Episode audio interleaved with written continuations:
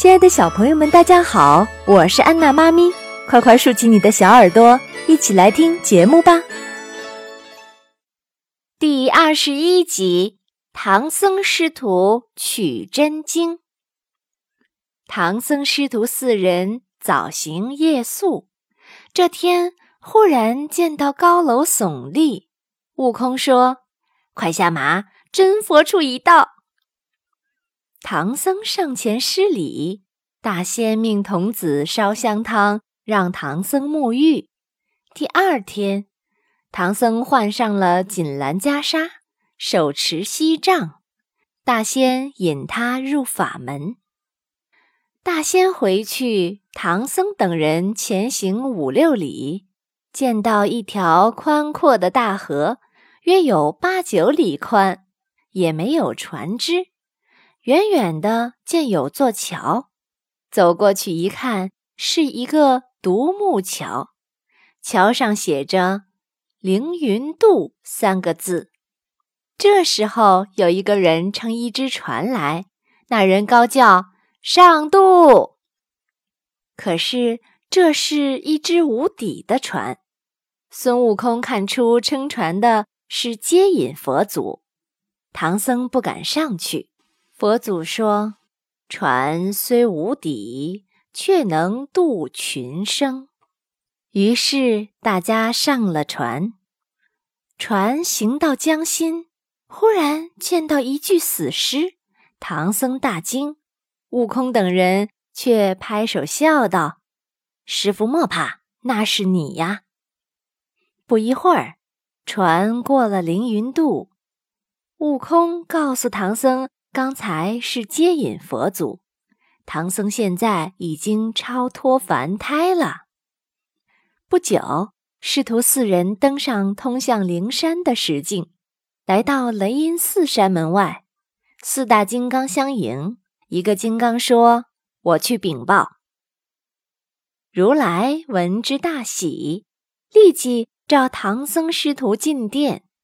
唐僧师徒来到了大雄宝殿。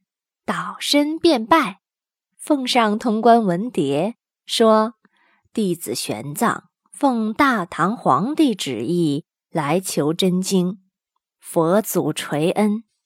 如来命阿诺迦叶领唐僧去传经宝阁取真经。唐僧见遍经文后，阿诺迦叶向唐僧索要礼物。唐僧说。”弟子来路遥遥，没有准备。二位尊者笑道：“白手传经，后人当饿死。”悟空叫了起来：“师傅，我们告如来去！”阿诺迦叶忙让他们接经，他们一卷卷收在包里。唐僧叩谢了如来等众神，下山赶路，正走着。只听一声巨响，半空里伸出一只巨手，将驮在马背上的经书轻轻地提走了，吓得唐僧捶胸叫苦。悟空赶忙去追，原来那宝阁上的燃灯古佛知道阿诺他们传的是无字经书，便让白熊尊者用此法。白熊尊者将经包撕碎，然后回报古佛去了。八戒等人接了散经，打开一看，卷卷是白纸。悟空知道是阿诺迦叶捣的鬼，决定向如来告状。于是师徒四人又回到了雷音寺。如来听后笑道：“此事已知。”只因经不可轻传，不可轻取。这百本是无字真经，只是你东土众生不能看懂。阿诺迦叶奉如来命传有字真经。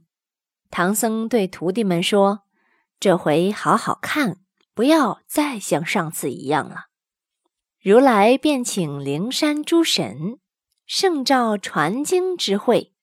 会散，打发走了唐僧师徒。